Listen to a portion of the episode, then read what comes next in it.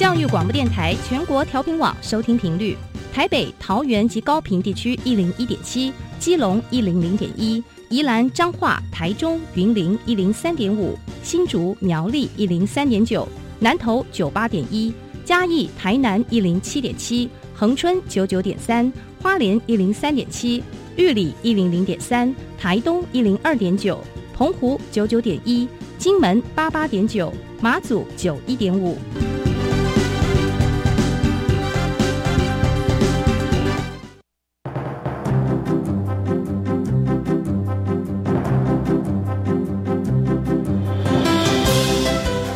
湾的教育要怎么做才能使孩子面对未来的社会呢？当我们期待孩子改变的同时，也期待教师的教学方法跟着改变，家长的观念也一起改变，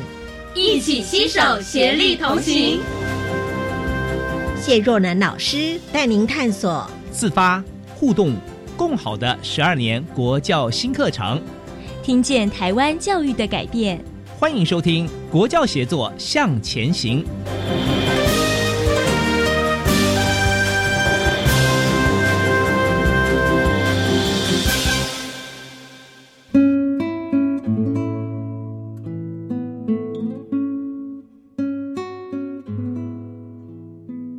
周三的晚上，欢迎大家一起来收听国教协作向前行。今天我们邀请两位来宾来跟听众朋友分享一个非常重要的议题：性别平等如何融入到我们的生活跟我们教育的现场呢？邀请到的是嘉义县立永庆高中卢化义教务主任。Hello，主任您好。好，主持人好，各位听众朋友，大家晚安，大家好。是主任还带了我们的同学，这也是我们永庆高中高中部二年级的许碧忍同学。Hello，碧忍你好。主持人好，各位听众朋友，大家好。哎，两位都不陌生啊，是我们节目中的常客，跟听众朋友分享。但是今天带来的这个议题，让我觉得非常的好奇。我们怎么样把性别平等在教育现场融入到课程当中？这是大家都会做的。可是呢，您曾经带着同学一起来把它加入到我们的科展这样的一个竞赛活动，而且得到很好的成绩。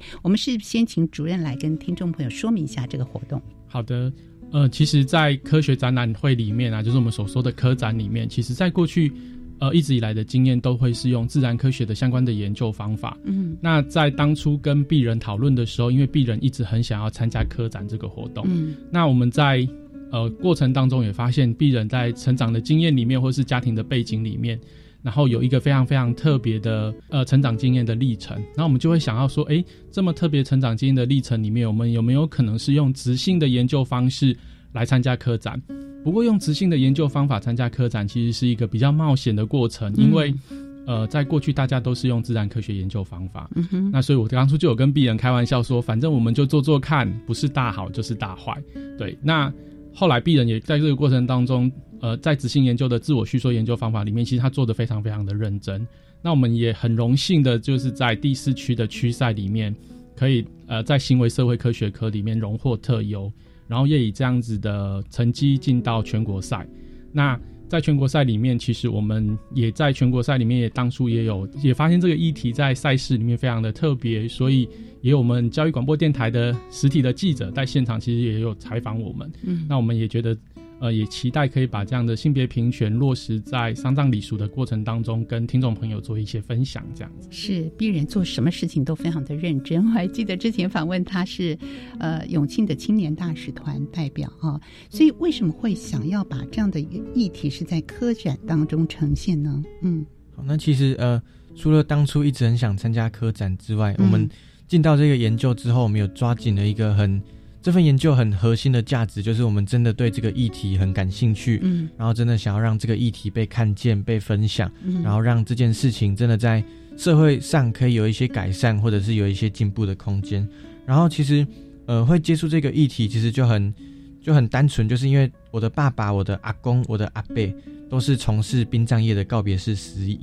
所以我从小到大就在殡葬业这样子的环境中长大。那爸爸呢，他也蛮有趣的。他就是大概我国小的时候，他就会把我带着，然后就到告别式、到殡仪馆的这些现场。那其实爸爸在工作的时候，我就会开始去观察，比如说，呃，告别式的流程会怎么样进行，或者是爸爸他在主持的过程里面怎么样子来去营造气氛，怎么样子来去引导家属，然后让告别式可以很顺利的有一个有一个开场跟完结这样子。那在到了后续，也开始慢慢的去意识到了男尊女卑这一个观念在传统上的一些礼俗所发挥的影响力，那就开始跟爸爸好奇啊讨论之后。就发现到性别平等这个议题，其实爸爸一直在告别式当中持续的去推动着。那我们就也想，那可以怎么样透过研究来去了解？那在现今的丧葬礼俗当中，还有哪一些可以更加平权的面向？或者是从呃业者执行的角度来说，他在操作这件事情的时候，会不会有什么样的困难、担心或者是顾虑？那还有另外就是，如果这件事情在告别式当中要被执行，要被看见是不那么容易的，那爸爸又是怎么样去做到，或者是又是哪一些动力去推动着他，然后去克服这些困难，然后很认真的在这个领域上面做努力。对我们一般人好像就是遵随着这种传统的习俗，不会有太多的意见或讨论。可是呢，呃，鄙人的爸爸从事这样的一个职业，反而在其中愿意推广性别平等的理念。鄙人是不是谈谈？因为你说从小爸爸就带你到这样的一个仪式场合当中。也有一些是你个人的观察，或者是曾经听到爸爸跟你说、跟你一起讨论的关于我们在仪式当中的这些性别不一样、男尊女卑的例子，可以举一个例子吗？好，那其实呃，整个治丧的过程、办理后事的过程，会面临很多的仪式啊，很多的禁忌。对，那这当中包括比如说像靠楼桃啊、这起掂住红钉旁道，或者是这当中会有一些择日啊、符文上。拜饭，或者是告别式当下主殿者站位，或者是结束之后的直幡反主等等的这些礼俗当中，其实都存在着性别平等的议题。嗯，那举呃刚刚前面提到的有一个叫靠楼桃这个习俗呢，它指的其实是呃嫁出去的女儿回到家中奔丧的时候要用爬的进到家门。那这个传统这个礼俗的由来，其实是因为古代的时候交通比较不方便。那女儿出嫁之后，就很少有机会可以回到娘家来孝顺长辈，所以她一接到长辈过世的消息之后，她就很难过。那很难过之外，又加上舟车劳顿，到了家门已经更加的没有力气，已经全身的瘫软，所以才只好用爬的进到家门。那这件事情也才慢慢的演变成了今天靠裸逃的这一个习俗。嗯，那我们就发现到，其实像刚才举了很多的例子，然后呃，除了几个比较常见、比较好理解的之外，如果不是相关的专业人员或是从行的业者，其实很难去想象到这当中的一些美美嘎嘎。对，所以呃，当家属遇到的时候，也是就是他在对于这些礼俗啊，对于这些禁忌很陌生的情况底下，都得要依靠从行人员的引导跟说明，才能让家属配合。那其实业界针对这个状况有一个很有趣的一段话，叫做“波浪晚意西凉西嘎的变来行”。嗯，所以我们就发现，其实业者在这整个过程里面就扮演了很重要、很关键的一个角色。嗯，你刚刚那句话的意思是说，没有人愿意，没有人愿意，就是家里一直有人过世，然后他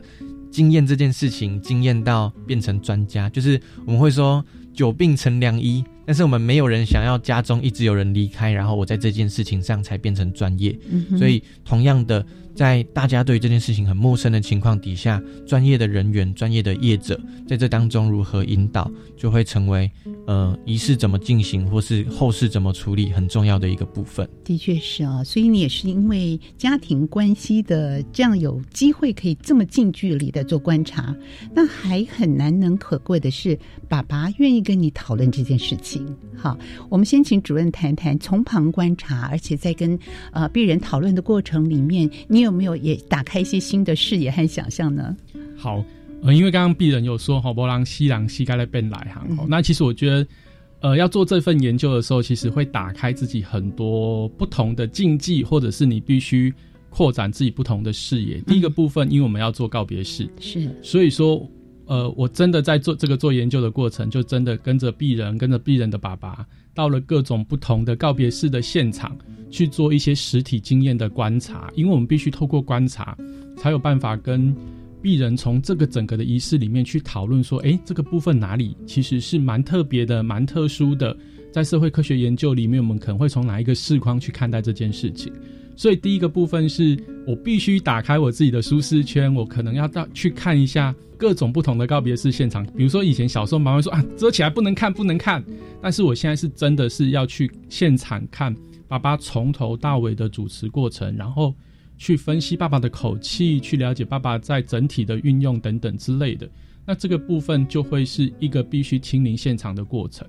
那第二个部分，其实我们在做这份研究的时候，其实我们也必须呃邀请爸爸跟商家来沟通，说，诶，我们有这样研究上面的需求跟理解跟期待，甚至是我们也想看看，如果要执行性别平权的时候，家庭的感受是什么。所以也会麻烦到爸爸，他必须帮我们在征询家人的同意底下进行所谓的告别式性别平权的仪式。然后在事后，我们可能会透过爸爸的收集，或者是我们跟家属的一些对话跟了解，来了解说，哎，原来其实一个家庭里面执行性别平权过后，那家属的感受跟感动是什么？那待会可能也可以请病人谈谈一个非常实际的例子，就是当家里面的家属，然后是一直照顾。然后经过的一个性别平权的时候，我们在研究当中的观察，嗯，我觉得这也是蛮值得分享的部分。好，毕忍是不是就把这样的一个例子，这是你亲自参与和见识到的吗？嗯，没错，就是嗯，因为一直散步时会被爸爸就是带着到告别式的现场，是。那我曾经就就有见过一个很实际的状况，就是。他这个家庭的往生者，他在世的时候，他生活没办法自理。嗯，那他的儿子又常年的一直在国外工作，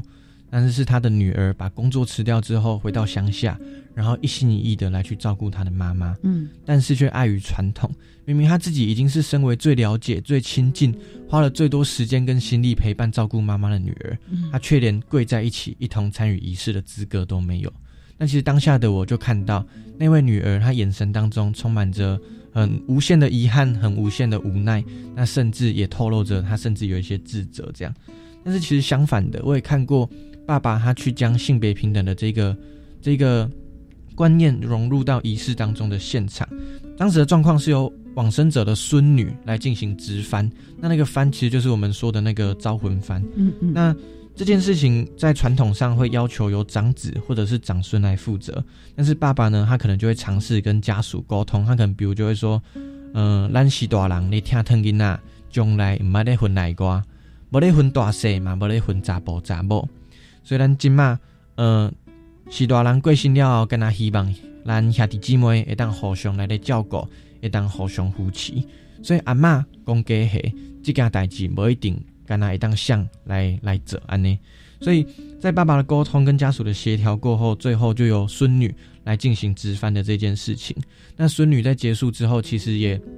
有跟家人跟大家做分享。她其实在这整个过程感觉到非常的温暖，而且她也感觉到备受尊重。那在这个过程里面，他能够为他最亲爱的阿妈来直翻，他也感觉到非常的骄傲。这样子，哇，这是两个非常不同的例子，可是都需要经过一些沟通。我想这是非常不容易做到的。有的家属是可以接受，所以这个沟通的过程特别的重要。刚才鄙人举的这个例子，有的是他从旁观察到对方的眼神、对方感情的流露，甚至有自责的感觉；但是有的是可以听到当事人他本身的一个心情的。分享，呃，如何在这个中间拿捏？因为我们知道告别时都是大家最伤心的时候，主任是不是跟大家谈一谈呢？好的，呃，其实我们在这个研究的过程里面哈，其实我们也特别从爸爸的过程，我们也大概去了解哈，其实呃，在告别式的过程里面，其实多数的亲属或是多数的家长家人，其实都是非常伤伤心难过的。对，那我们也真正的发现，就是像刚刚鄙人说的“波浪西浪西盖勒变来行”，所以。一个专业的司仪怎么样去引导？怎么样给予家属一个性别平权的启发？好，那其实是一个非常重要的部分。那在这样的部分的话，其实我们从我们其实本来对于告别式的想象，就是一个性别平权的告别式，要么就是全部性别平权，要么就是全部就是完全的传统仪式。但是呢，我们也是在这个研究的时候，跟着爸爸看之后，却发现。其实它是真的是一个非常部分融入的过程。今天家属能够接受到什么样的程度，我们就做到什么样的程度，然后至少可以让整体的家属的状态里面是一个家庭是比较温暖的，然后让这个家庭的女儿、这个家庭的孙女是比较没有遗憾的。嗯，那这个部分其实我会觉得，我们从鄙人的爸爸的过程里面，我会发现，其实鄙人爸爸做了一个非常重要的，就是在告别式前的访谈。嗯，而那个告别式前的访谈就会。透过这样子，爸爸可能会去理解，呃，这个家属他大大概需要的需求是什么，他到底能不能接受性别平权，或者是他能够接受到什么样的程度的性别平权？嗯哼，对，那这样子，爸爸就会用相对应的性别平权的方式，跟在整体仪式上面性别平权的流程去做一个比较完整的处理。那我想，家属在这个过程当中很难过。但是如果假设告别式的司仪能够有一个事先的沟通，然后放进去非常理想、非常适切的性别平权做法，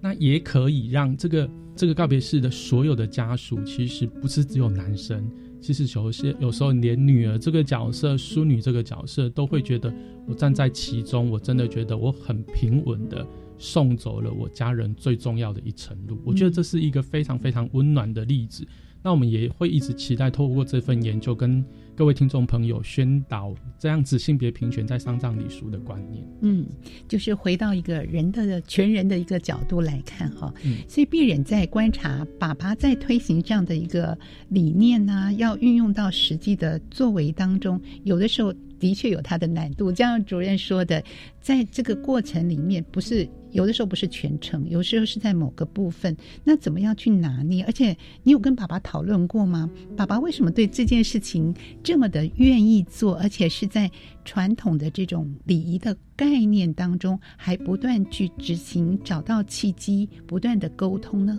嗯，那其实。嗯，像刚刚有提到了，就是家属在经历完这些后事的时候，要回过头来去回忆这些这些过程，或者是重新再去想到这件事情，其实很不容易。嗯，但是爸爸他也会跟我分享说，他遇到的的状况跟遇到的现场，比如说已经告别式结束了，那家属就会特地在打电话跟爸爸致谢，说：“哎，那其实呃，很感谢，很感谢徐老师您在告别式当中的引导，告别式当中的。”的支持，然后让我们可以在当下有机会被看见，然后在传统的限制上，我们可以突破这一个框架，然后一起参与仪式的这个过程。嗯，所以我呃，其实跟爸爸聊天的过程，他在跟我们分享他接收到家属的回馈的时候，他的他的眼神，他的心情，其实我感觉他是他是很有很有信心的。所以我想，其中一个部分刚刚有提到，这件事情要被执行不容易。嗯，那这件事情要去挑战传统，也需要很大的勇气。但是爸爸为什么愿意？我想，家属对他的回馈，或者是他持续一直以来有慢慢被看见，有慢慢的被接受。其实我想也会是他很重要的动力来源之一。嗯，那当你看到爸爸愿意这样做，持续这样做，可能即便遇到困难，但是他仍旧希望在不同的阶段找到契机去投入的时候，你的心情和想法会是什么呢？其实还可以跟大家分享一个蛮有趣的经验，因为。刚刚呃开场的时候有提到，家中我的阿公、我的阿伯、我的爸爸，嗯，都是从事殡葬业告别式司仪的一个工作。嗯，那我曾经有一个经验，就是两呃在殡仪馆两个两个小灵堂，然后我人在中间，我的左边爸爸在主持，我的右边阿公在主持，所以他就是一个那叫什么客少击球的的这个过程。那其实我当下就听到爸爸他是支持，然后是推动性别平等在传统礼俗上的角色。但是阿公，因为他比较传统，然后他的呃接收讯息的来源也比较，就是相较之下没有那么的广，然后没有那么的的新颖，所以阿公其实是很当初爸爸在做这件事的时候，阿公非常的不赞同，然后甚至他没有因为这样子在家里大吵一架。那其实阿公的心情也很好了解，就是他从他的角度，他会担心爸爸做的这件事情在在挑战传统，然后在在跟大家不一样。那阿公就会担心，哎，那这样子的标新立异会不会去影响到业界对于专业的评价，或者是家属对于这件事情的观感？对，所以阿公的想法其实很好理解。那其实呃，当下我听到两边同时两个声音都是我熟悉的声音在主持的时候，其实当下就很感动。那其实后来我也有透过爸爸不在的时候，我私底下偷偷跟阿公聊聊他对于这件事情的想法是什么。那其实阿公也有提到一件事情，就是。性别平等这件事情没有做不做没有绝对的好或不好，而是家属需要什么，我们针对家属的需求来去提供，然后来去服务，是最能让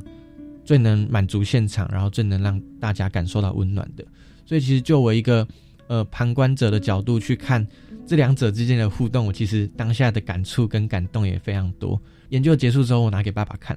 然后他还特地来到我房间，然后他就他就跟我算是他当下的词上，他跟我感谢，他说我的研究去写出了他从行入行二十几年做这件事情的困难跟他的心声，就是阿公跟他很反对，然后阿公跟他大吵一架。到现在，阿公为了这件事情，他感到骄傲。他的儿子在这件事情上面的努力跟推动有了一个成果，然后阿公很骄傲，这样子。嗯，这是爸爸对你的感谢，做了这份研究，然后你也看到了爸爸跟阿公在同时间点，可是他们用不同的方式在进行这个告别仪式。你的想法和感受呢？当爸爸跟你说感谢的时候，其实我当下蛮吓一跳的。嗯，就是。虽然我们也是因为这个议题的好奇，然后去投入了这份研究，但是没有想到，这份研究除了带给社会有一个不一样角度的看见之外，其实我们呃研究的，比如说研究我呃研究者我自己，或者是对于爸爸来说，我们其实在这个研究的过程里面，有不一样新的发现，然后有不一样新的感情，又在这当中开始流动。那其实这个也是我们当初在跟老师讨论要用直性研究。来来投入的时候的，算是一个额外的收获，这样子，就是透过执行研究的这一个方法，我们重新去看见这个过程，然后在这个过程里面，我们有重新对于这个议题的诠释。是，我不知道听众朋友是不是像我一样受到启发和感动呢？这是非常特别、非常不一样的一个执行研究。虽然一开始是从一个竞赛开始起，但是我相信大家的体会，我们是不是从我们今天的呃病人的分享，还有主任的分享当中，也能够感受一二呢？我们休息一会儿，让我们的情绪也凝结和停顿一下。我们待会下一段继续跟听众朋友来分享。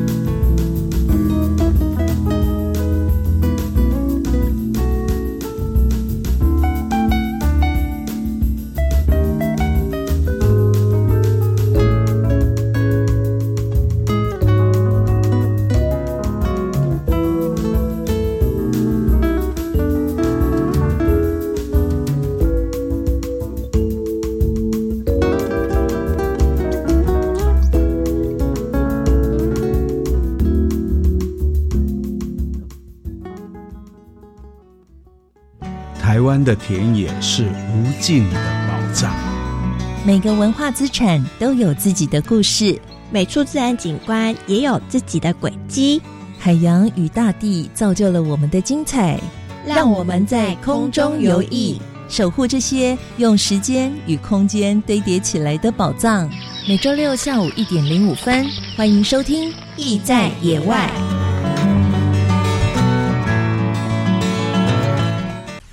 用这个账号密码来玩游戏，可以得到高分呢！你要不要试试看？才不呢！这些来路不明的账号密码可能会引导你到假游戏平台被榨取金钱，也可能会招惹刑事责任，这样可是会得不偿失。线上游戏玩家应善加保管个人账号密码，来路不明的网友千万别相信。如果遇到诈骗，请拨打一六五反诈骗专线。以上广告，教育部提供。国民法官制度已经施行了，现在我们都有机会成为维护正义的国民法官。但是做国民法官会不会很有负担呢？跟你们说，免操还严谨的人身安全隐私保护措施，让参与零风险，职场上保障工价，禁止雇主秋后算账，不怕影响工作事业，还提供临时托育照护的费用补贴，让我们不用担心家庭，安心参与审判。各位国民法官，免操还，我们一起为公平正义站出来。以上广告由司法院提供。大家好，我们是台湾学乐团，我们都在教育广播电台。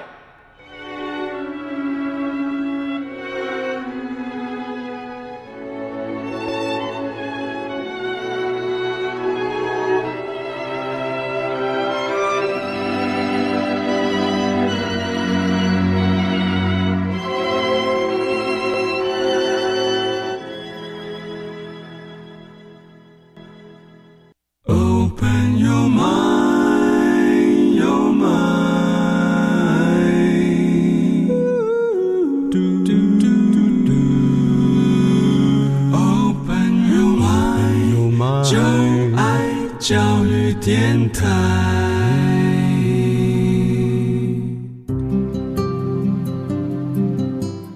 欢迎大家回到国教协作向前行。今天节目当中呢，我们邀请到嘉义县立永庆高中。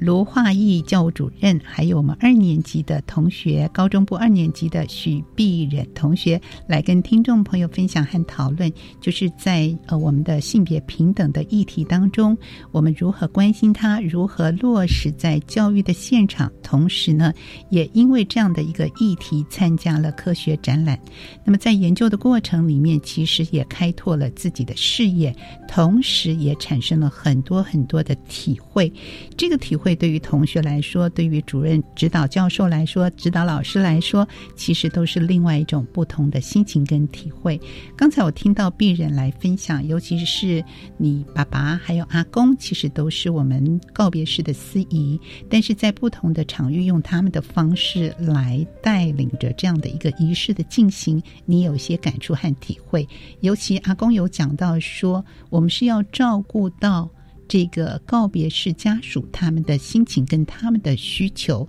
所以会采取不一样的方式。或者是用不一样的性别的概念融入到仪式当中，所以怎么样去兼顾着照顾到对方的需求，但是又能够把我们的平权的概念融入其中，是相对难的一件事情。哎，所以你有观察和发现到，呃，在这个过程里面的不一样的结果吗？可能我们想要推行，但是对方不接受，或者是我们想要推行，对方也能够体会。有些例子跟大家分享吗？好，那因为其实。呃，性别平等的这个议题跟这个观念，其实一直社会都很重视，然后政府也推行了蛮长一段时间。嗯，所以在殡葬业跟告别式的这一块，其实政府的角度又发现了这件事情要被执行、要被操作没有那么容易，所以当初内政部也出了一本书，然后在在宣导这样子的理念跟做法。所以有一些业者或者是一些从行的人员，也会慢慢的开始去响应这一个议题。那他们有可能真的会因为我知道可以这样子做，然后我想要这样子做，但是就像刚刚提到的，他没有充分的理解到家属真正的需求是什么，或者是家属能够接受的范围到哪里，所以他就一股脑的就把自己投入在那个过程里面。那因为前面没有足够先前的准备，或者是他在这方面的经验可能没有那么的丰厚，所以他就在这个过程里面，他可能被打枪，或者是被吐槽说啊，你怎么这样子做啊？或者是传统的规矩是什么？你怎么敢？你怎么敢超出那个框架？然后现在去挑战新的别的事情？但是其实跟爸爸的讨论，我们就会发现，就是呃，爸爸会说，其实他在做之前，他不是想到这件事情要做，所以他去做，而是他知道家属现在的需要是什么，家属能够接受的范围是什么。家属告诉他，呃，他们期待是什么？所以爸爸贴着家属的需求，然后来去慢慢的执行跟操作。所以其实这边也是，呃，如果回到研究的过程里面，其实研究最后也有提出一个小小的建议，就是在针对业者的方面，会期待如果能够观察，或者是如果能够有多一点的跟家属互动，然后去了解家属真正需求的的状况，可以帮助性别平等的这个议题。更容易的被执行，那也不会说，呃，做了这件事情，但是碰壁了，或者是失败了，然后就就举足不前，就不敢不敢继续朝这个方向努力。这样，但是这个努力的面向，其实，呃，我们说有勇无谋，但是这个部分其实是需要一点谋略，然后需要一点小技巧。在这当中执行的，嗯，怎么样做充分的沟通，看见对方的需求和期待，然后把它融入到这个仪式当中，这的确是需要很多很多的观察，甚至后面可能要产生一些策略啊，一些方式啊，让这件事情能够顺畅且符合当事人的需求。所以对主任来说，我们跟呃病人在讨论呐，要用这种直性的方式加入到我们的观察，然后要去把它。形成一个竞赛的一个方式是非常不容易的一件事，它可能缺少一些所谓的数据啊，一些显现，因为可能比较是个人的经验多了一些。那怎么样去带领着病人一起讨论呢？把这整体的架构找出来，甚至可能需要一些内部外部的资源融入其中呢？好的，呃，其实在这整份研究的过程当中，因为我们所采取的是执行研究当中的自我叙说研究，所以说。以病人的角色，他怎么样说他自己从小到大的观察、发现、成长经验，然后要能够非常巨细靡遗的去反思跟反刍，然后透过在不停的跟爸爸的对话的过程。所以，其实我记得我们当初在讨论这份研究的时候，我们应该在黑板上至少画下超过十次的那个架构图，就是这所有的仔细研究的探讨过程当中，我到底要从。鄙人的生命故事去切，还是从爸爸的角度去切，还是从社会大众的观察去切，还是从呃刚刚鄙人有提到的爸爸、阿公、阿伯这个角度去切？其实我们做了非常非常多不同的思维，但是我们最后还是回到自我叙说的本质，嗯，就是后来是觉得，哎，他既然是在这一个从小到大的环境下成长，那我们就是。把这个脉络清清楚楚的交代清楚。那在这个脉络交代清楚的情况底下，我们就可以带着，不管是看这份研究的伙伴也好，或者是在竞赛里面看这份研究的评审也好，我们期待的是，他不是看到死板板的研究数据，而是看到的是一个非常非常动人的故事诗篇。然后这个故事诗篇里面，除了呃，研究者本身就是病病人本身，他在交代他成长在这个告别式施以成呃家家庭成长的故事之外，也让评审可以去看到来自于不同的告别式施以主持的故事的过程里面，然后这个过程大家因为性别平权的落实而有各种不同的感动，所以在这整个执执行研究的过程里面，其实我觉得。呃，病人本身要花很大量的时间去反刍他的生命经验，然后再过来就是就指导老师本身来说，我们其实也是透过他写出来的生命故事，我们才做更细致的讨论，然后再过来就是有一个东西，就是爸爸扮演一个非常非常重要的支持跟角色，就是我们必须在研究完成之后跟爸爸做核对探讨，甚至是他给我们专家性的回馈。然后我们让所有的研究的脉络、研究的故事，当它抽丝剥剥茧出来之后，我们更期待的是，第一个部分是能够提供出非常适切，然后适合做性别平权的方法。那第二个部分是我们期待在性别平权在女性在丧葬礼俗的过程当中，如何能够被在意的这个议题。所以在这两个主要的议题底下，我们就会很期待的是，在整个架构里面能够被凸显出来。那当然，我们在执行研究的过程，在科学展览里面，其实它是一个相对比较辛苦的过程。那所以，我们也就是，其实我觉得这个过程里面有非常好的支持，不管是校内的伙伴，或者是当初在指导我们进到科展的指导教授也好。呃，教授其实曾经给病人一个回馈，就是其实你的研究已经算是一篇硕士论文了。对，所以说我会觉得说这样子的一个肯定，其实对于我们来说也是一个非常非常大的。的的温暖跟觉得给一个非常大的肯定跟支持，是必然听到了呃指导教授给的这些建议和回馈。从一开始你参与这样的一个研究，发心想要做这件事情，到最后看到研究成果出来，不论我们的成绩当然是非常好漂亮的成绩，未来还是有一些延续想要做的事情。从一开始的投入。到后来看到一个完整的研究成果出来，你有一些什么样的观察和体会呢？其实，因为因为这个过程真的是我要我得要去回顾从小到大的一些故事，或者甚至有一些呃可能当初观察没有那么完整的部分，我会在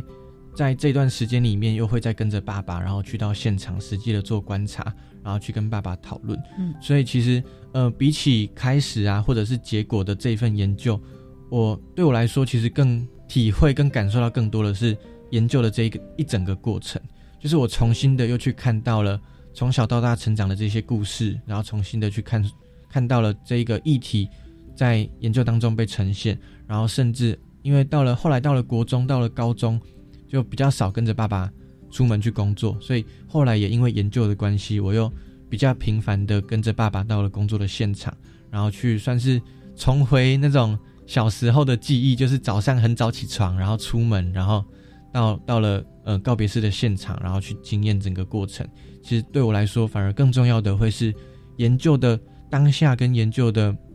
历程里面所去经验到的这些感动。嗯，而且这些感动可以是跟家人一起讨论跟分享的，这是特别难得的一件事情，因为很少有做学校的这个研究成果，可是其实是要很密切的跟家人做互动哦。这互动过程是一直这么的顺畅吗？还是会有一些擦枪走火的时间发生呢？其实因为真的是就是慢慢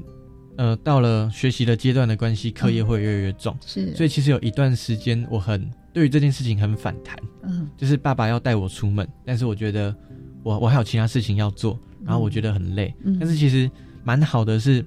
爸爸他不会特别勉强我，比如说他可能会透过邀请的方式，就是就是比如说哦，明天有几场啊，或者是我明天几点就要起床出门，那如果你没事的话，有没有要跟着我一起出去帮忙？但是因为呃，其实爸爸会用的角度是帮忙，就是呃，他到了现场他会需要架设。那个音音讯的设备，就是喇叭、麦克风等等之类的。那他他用的方式是帮忙，就是我们可能会帮忙下器材，或是帮忙组装器材。但其实爸爸在最一开始带着我们出门的初衷，就像是呃刚才前面的分享提到的，就是去观察告别式。他希望我们这就是在告别式的现场可以去观察人怎么互动，或者是人怎么在在面对死亡的时候怎么呈现、怎么反应。或者是爸爸他在主持的过程里面怎么讲话的这个过程，所以就是算是跟着爸爸出门，他希望呃，他跟我们的用词是我们去帮忙他，但是他最核心的那一个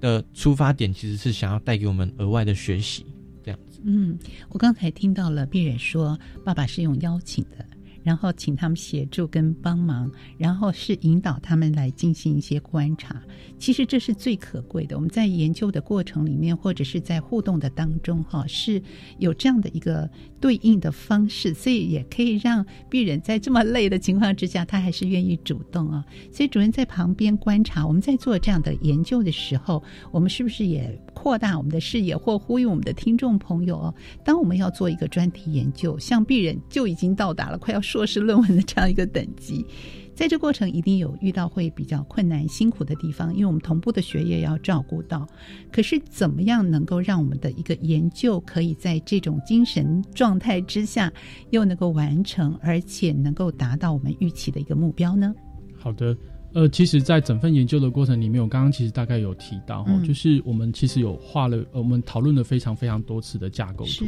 所以第一个部分就是，其实我们的架构的目标其实要非常非常的明确。然后我们最的最终到底想要研究的最后的结果，想到底是想要在哪一个哪一个方向上面？嗯，所以我们一开始其实把研究的架构讨论的非常的清楚。那第二个部分，其实，在整份研究里面，因为它其实是一个面对自己生命当中不停反刍的过程，所以其实我觉得在这这个经验里面，其实会有一些困难，比如说，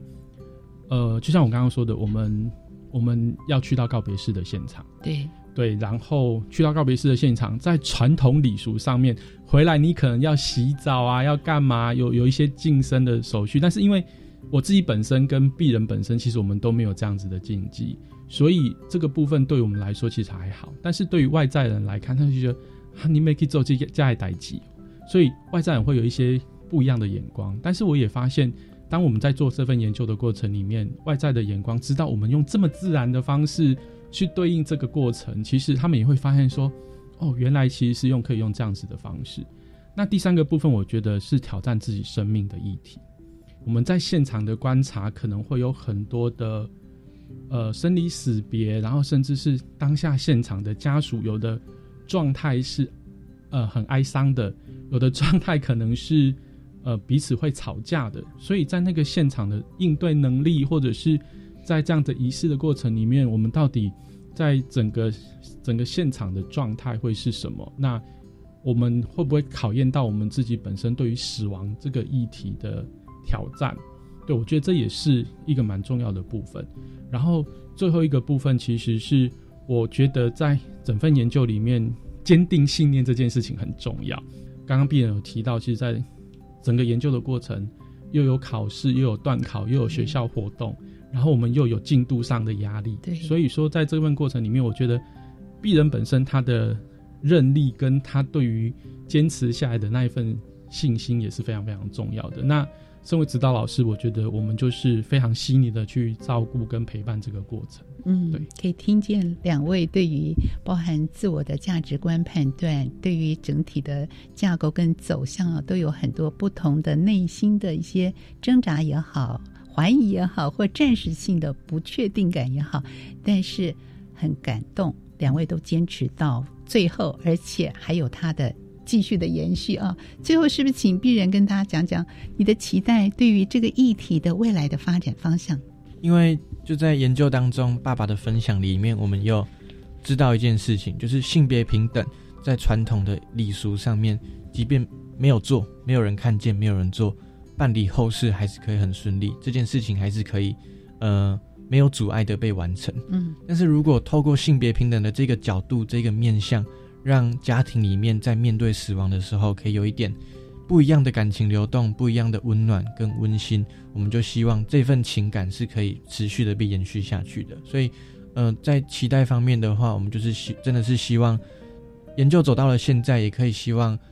研究被更多人看见，或者是这个议题被更多人关心，然后这件事情在社会上的情感流动可以更加的强烈。然后家人之间有不一样的温暖，不一样的力量，一起面对长辈离开的这个难题。是我们不但看到，也感受到你提到的这个家属之间的情感的流动，我们也感受到鄙人跟爸爸、阿公你们彼此之间的一些交流和这种情感的关系亲密结合度。当然，还有师生之间、指导老师啊，跟鄙人之间的这样的一个共同研究的精神和时间的投入，还有心力的投入，都是非常让我们感动的一件事情。所有的研究不仅是在这个领域当中，我想这样的一个经验也可以学习迁移到我们所有生活的层面、学习的层面。我们今天非常感谢鄙人还有老师主任特地播出时间，在我们节目中来跟听众朋友分享。谢谢两位，谢谢，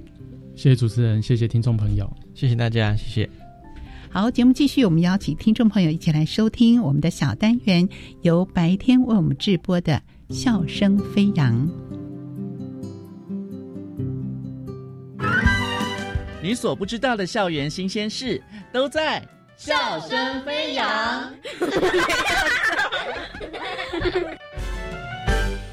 欢迎来到《笑声飞扬》单元，我是白天。今天为大家邀请到的是来自我们台北市西园国小的教练和两位同学。我们先邀请到的是教练，教练来先帮我们自我介绍一下。大家好，我是西园国小以前是踢毽队的学生，嗯对我叫吴欣颖。吴欣颖老师好，你好。再来，同学，你叫什么名字？我叫叶品怡，我叫林品瑜。好，大家好。西园国小的踢毽队位在万华区，创立于民国六十九年，代表国小出国访问，致力于国民外交与增进国际青少年民俗文化交流，成果非常的辉煌。首先要请教一下教练哦，踢毽子这样的民俗活动，其实我小时候也很喜欢玩。那以前都是羽毛的嘛，现在已经进化到什么呢？一般的话是用鸡毛做的毽子，现在的话是用鹅毛。鹅毛，我们踢毽队的话是用鹅毛做的毽子，重心比较不会像鸡毛一样一踢就飞走，没有平衡。请吴教练帮我们分享一下，而、这样的运动在推行的学校其实很少。学校推动踢毽子运动怎么样？在学校推呢？我们学校呢有一个课程架构，有推广踢毽的课程，那是全校性，从一年级到六年级。我们学校呢也有一学期会办两次的踢毽累计比赛，嗯，就是全班一起单踢加起来数量，看哪一班级比较多。也有办那个校际交流，就是别的学校会来我们学校参访，就是学踢毽子，会有互动这样子。算是一项全校的运动。对，我记得你们学校最近也有代表国家到国外去表演，对不对？对，去美国。受到侨胞的欢迎哦。嗯，再请问教练哦，踢毽队哦，你们使用的毽子和坊间贩卖的毽子是不是有不一样呢？刚刚你有提到是鹅毛吧？可不可以帮我们简单的介绍一下，怎么样来制作毽子呢？你们每位同学都会自己做吗？对，呃，我们是会准备的材料有布、铁片、吸管、针线、鹅毛。那我们会先铁片、布粘在一起，然后再缝合，缝合好以后，再把吸管放上去缝合，再把毛插上去。通常一定要插圆一点，会比较好踢。嗯哼，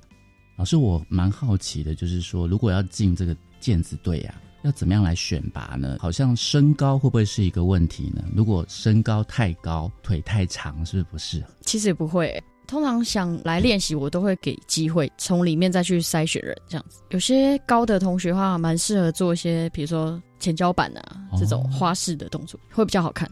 再请问一下教练哦，就是西苑国小踢毽队每年都会随同台北市青少年民俗体育访问团出国展演。我们刚刚也讲到最近有演出嘛，那你可以分享一下说您带队出国去做展演的这样的经验吗？嗯，我自己本身以前是踢毽队的选手，然后现在是身为教练。以前的话是听老师的指令，啊，现在是发号施令，所以嗯现在感觉不太一样。是，主要我们就是出国前呢会受训，在学校受训一个月，嗯主要是可以让学生就变得独立，然后还有自己的自我管理。嗯哼，选手的话，出国表演可以训练团队精神，这样子。嗯，没错。那我们现在换同学喽，品仪先，对不对？听说呢，你很会跳绳，是不是？有一些民俗体育活动结合了展演，一定要经过一番的苦练和磨合期哦。品仪，你先来分享一下训练的甘苦谈。就是前一个礼拜就是很不习惯在集训的生活，但是到后面几天会比较适应。虽然很辛苦也很累，但整个表演呈现在舞台上的感觉很有成就感。出国的时候，在跟集训的生活气氛刚好相反，一个是很严肃，一个是很快乐的。那你觉得呢？什么样的经验比较开心呢？出国的时候，跟大家相处的时候，所以你是第一次搭飞机吗？第二次，之前没有去过美国。哦，所以到美国要坐很久的飞机哦。对，你有睡着吗？有。那你觉得比较不习惯的是什么呢？嗯，就是没有在跟家里那么轻松。嗯，然后训练的时候也很累。对，然后每天都要很早起床。嗯，那你会不会打赖回家说：“妈妈，我觉得好苦哦，我我要回家了啦。”也有之前要请教练打电话回家。真的哦，嗯，那你们手机都是教练要收起来吗？嗯，有些人没有带，有带就给教练保管。嗯哼，我们再来问一下品瑜，品瑜哦，就是呃，你也是第一次出国吗？你的甘苦谈是什么呢？因为一开始练习会感到很不适应，到第二、第三周的时候就已经会习惯这样的生活。虽然练习很辛苦，但是如果你一想到公演，就会听到大家的欢呼声，但这也成为我坚持下去练习的动力。嗯、但其实你只要发现你坚持下来，就会非常开心，因为你只要撑过集训这一个月，就可以出国，也可以获得大家的认可。这也是我加入踢毽队的原因之一。那你有没有想比较特别分享的，就是比较苦的部分？因为你刚刚很开心嘛。就是一开始就是通勤集训的时候，就是我是那一个团队第一个哭的，就是还没有适应那样的生活，嗯，就感觉很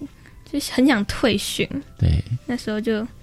就想我干嘛来这里？为什么要来这里？我干脆退训好了，我什么都做不到。是因为你踢的不够高吗？还是说那些花式对你来讲太难了？就是动作就很多都做不到，嗯，所以就很。伤心是，那到国外之后呢？有没有发现自己哇，好像那个频率都打开了，突然变成女神了，怎么踢都怎么中这样？就出国之后就觉得自己很厉害，嗯，就没有像之前一样那么懦弱。是，太好了。那么我们现在先请品仪再来分享一下，就是在这么多的民俗体育项目当中呢，为什么你独独钟情这个踢毽子呢？因为那时候姐姐在踢毽队，然后刚好有同学要加入，然后就跟着一起去。嗯，然后在练习的时候也看到学长姐踢个人的花式动作，他们的动作都很厉害，我也想变得跟他们一样。哇，所以学长姐就是你的偶像就对了。嗯，那你觉得花招最厉害的是哪一招呢？嗯，很多 很多，有没有你你的大绝招是什么？想到了吗？没有。好，没关系，我我们等品瑜讲完，品瑜再来讲你大绝招是哪一招哦。品瑜在这么多的民俗体育项目当中，为什么你会选到踢毽子呢？你刚说，哎呦，我好多都做不到哦，可是我出国就变女神了。那在国内的时候，在学校的时候呢？就一开始是因为看到学长姐在成果发表的时候优秀的表演，就很喜欢，然后就就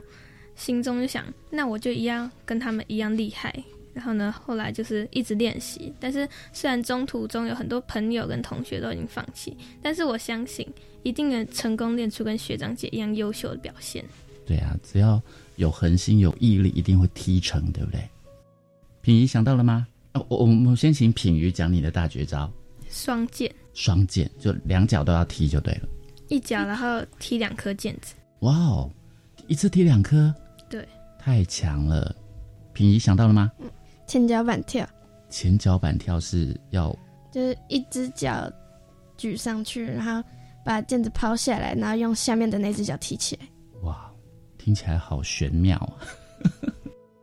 为了持续发扬踢毽运动。西园国小已经在一百零七学年度把踢毽列为校本课程，学生在体育课程中从一年级学习认识毽子、拍毽练习，一直到毕业前学会进阶花式踢毽的技巧，设计踢毽认证卡，从简单到困难，循序渐进的学习踢毽子，落实踢毽课程，呈现西园国小推广民俗体育课程的用心。好，我们在最后请吴新颖教练跟我们分享哦，就是有什么话想跟我们踢毽队的同学说，或者是要热情邀请一些家长朋友有机会可以到西园国小来看演出呢？因为我自己本身是觉得说踢毽子这个项目可能就是比较冷门一点，所以我我的心态的话是希望大家来学这个项目是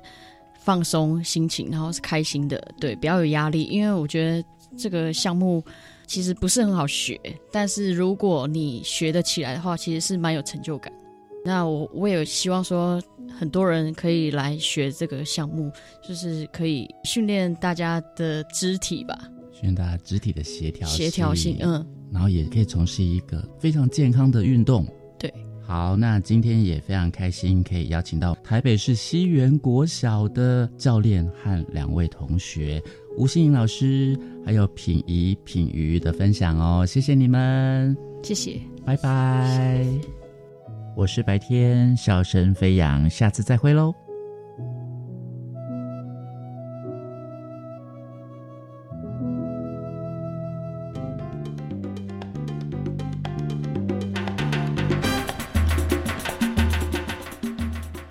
今天非常感谢大家的收听，也欢迎大家上网订阅我们的 Podcast 节目《国教写作向前行》。我是若楠，下周见，拜拜。